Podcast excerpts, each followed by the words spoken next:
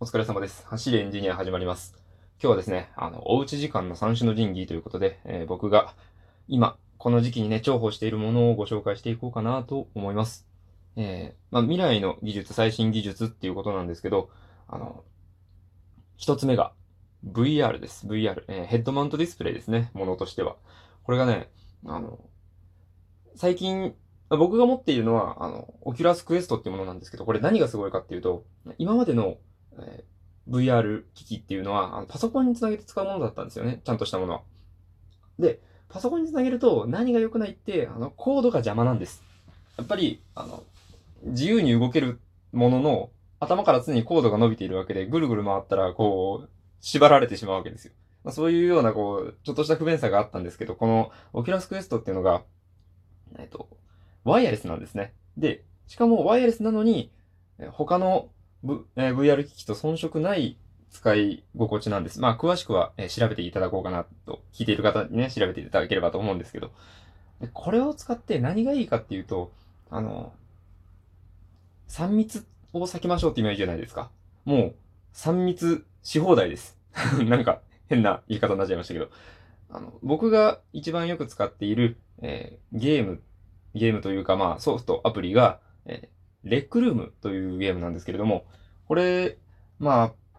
一言で言うと、え VR、SNS。もう、あの、みんなで VR 空間に集まって、えーこう、体を動かすようなゲームをしたりだとか、お話ししたりだとかができるものになっています。ちょっとね、あの、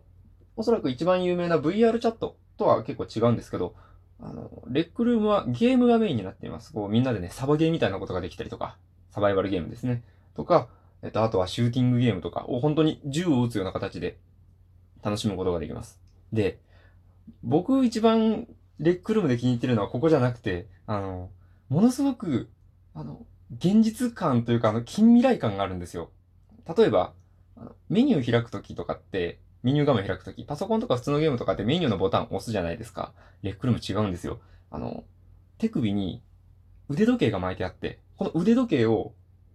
普通に見るような動作をすると、その腕時計からメニュー画面がボンと浮き出てくるんですね。これを、あの、その空間に出てきたメニューをタッチして操作をする。これがね、もう、僕最初やった時感動しました。本当なんか未来が来たなって思いました。はい。で、これがね、こういうのがあと何個かあって、その中もう、もう少し紹介すると、あの、フレンド登録、まあ、要はこうツイッターでいうこうフォローしますみたいな、そういうのってあるじゃないですか。これがレックルームにもあるんですよ。フレンドになりましょうっていう、そういう機能が。このフレンドになるやり方も、あの、メニューボタンを押すとかそういう、あの、無機質なものでなくて、VR なんで自分の手が使えるんですね。その手で、お友達になるときって何しますかね？皆さん、あの、握手すると思うんですよ。そのお友達になりたい人と握手をすると友達になれるんです。握手をこう、一定時間、3秒ぐらいですかね。3秒ぐらいするとお友達になりましたっていう風になるんですよ。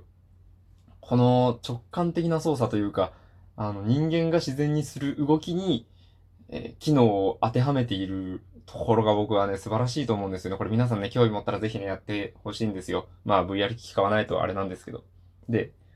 もう一つ、あの自分で、えー購入したアバターのそのなんか服だとか、あの、コインだとか、そういうものを手に入れるときに、こう目の前に箱がボンと出てくるんですけど、まあ、だんだんね、皆さん分かってきたと思います。まあ、この箱を自分の手で開けるんですよ。そうなんですけど、あの、開け方もちょっと工夫がしてあって、あの、アマゾンの小さめの段ボール箱とか、あとは、プリッツとかポッキーとかのお菓子を開けるときのあの、ピリピリピリってやるあの、やつあるじゃないですか。あれがついてるんですよ。あれを、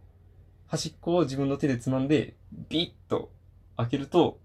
あの、中からそういう服とかが出てくる。これがね、また、あの、買い物をしました感があってね、いいですね。これがね、僕、レックルームつ、あの、とても気に入っている機能たちでした。で、もう一つ、えーですね。えー三種の神器二つ目に入りましょう。えー、CAD です。まあ、パソコンでやることなんですけど、CAD って何かっていうと僕調べたんですよ。えー、何の略か。Computer Edit, Computer Edit Design。まあね、僕ね、英語全然できないんですけど、はい。あの、要は、コンピューターで設計をすることを、えー、CAD と言います。僕、まあね、あの、再三申し上げてるようにお仕事でやってるんですけど、これをね、家で趣味で、えー、自分だけのプラモデルを作ってみたりだとか、そういう風なことを今している最中です。これね、時間が解けるんですよ。僕一回ね、土曜日だったか日曜日だったか忘れたんですけど、朝の10時ぐらいに始めて、あのー、ご飯も食べずに夜の6時ぐらいまで、それこそ8時間、もう、ほぼほぼもうぶっ続けで1日やってたことがあって、あれ午前中だったのに気づいたら日が沈んでるぞみたいな。まあ、それぐらい、あの、まあ、人によってはなんですけども、ハマれます。自分の作りたいものを、あの、パソコンの画面上で作ることができるんですね。これがね、まあ、ものづくりの醍醐味ですよ。あのだ これがっていうともあれなんですけど。で、あの、このね、あの、3D のこの CAD を使って、最近ちょっと話題になってたのが、あの、ドアノブを、あの、手を使わずに開けることができる、えー、道具とか、そういうのをね、あの、設計して作っている方がいましたね。で、これが、あの、まあ一つね疑問が出てくると思うんですよ。その、CAD を使って、その、確かにパソコンの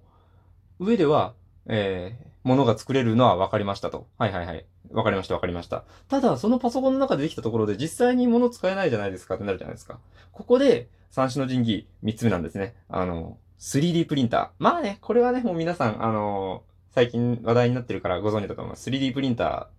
まあ、産地の神器って言っておきながら、僕まだ持ってないんですけど、3D プリンター。あの、友達のね、家にあるやつとかを、こう、見たり、あの、自分で調べたりしたものを今から語るんですけど、この 3D CAD で作ったものを、え、現実の世界に持ち出すことができるのが 3D プリンターなんですね。で、どういう仕組みかって言いますと、普通のプリンターって紙の上にインクをビャッと塗るじゃないですか。まあ、塗るというか、印刷するじゃないですか。それってまあ薄っぺらいですよね。で、3D プリンターはどうするかっていうと、えっ、ー、と、なんですかね、グルーガンとかホットボンドとか、ホットメルトとかっていうんですかね、あれ、あるじゃないですか。あの、ろうそくみたいな糊をこう、温めて絞り出して接着する工具ですよね。あれみたいなもので、あのプラスチックの細いあの、線が束になっているものを、あの、温めて溶かしながら、えー、平たく一枚出すんですよね。平たく一枚、えー、乗っけて、それをどんどん積み重ねていく形で形を作っていくんです。あの、例えば人の形をしたものを作るんであれば、こう一番下足の裏みたいなものだけ作って、だんだん足首まで行ったところで、えー、どんどんこう足を作っていって、その、股のところで一つになるような感じですよね。股のところで一つになって、どんどん、あ腕、頭と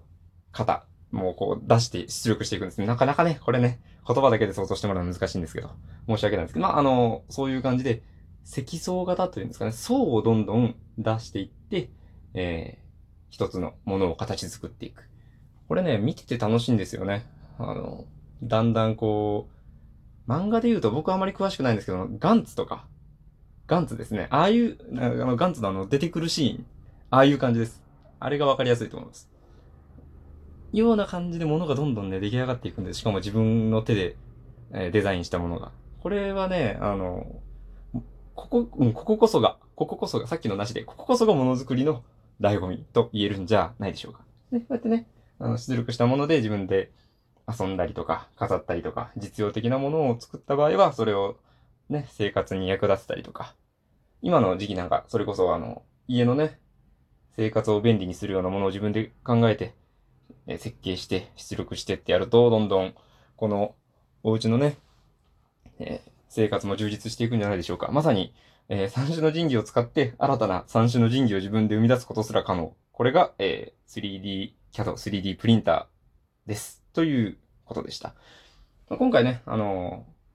え VR およびレックルームという、えアプリ、そして、え 3D CAD、え 3D プリンターというふうに紹介したんですけれども、あの、こちらね、あの、僕の方にいただいたおマシュマロの方で、あの、説明が欲しいです。あの、僕のね、ツイッターのプロフィールの方に書いているんですけど、それの説明が欲しいですっていうお便りが来ていたので、今回このお題トークにカッコつけて紹介させていただきました。いかがでしたでしょうか？またね、あの、ここ詳しくみたいなところがあれば、えー、お便りくだされば、どんどん答えていこうかなと思いますので、よろしくお願いいたします。それでは、今日はこの辺りで失礼いたします。えー、クリップやら、えー、リアクションやら、えー、おマシュマロやらお待ちしております。よろしくお願いいたします。それでは、失礼いたします。えー、ご清聴ありがとうございました。お疲れ様でした。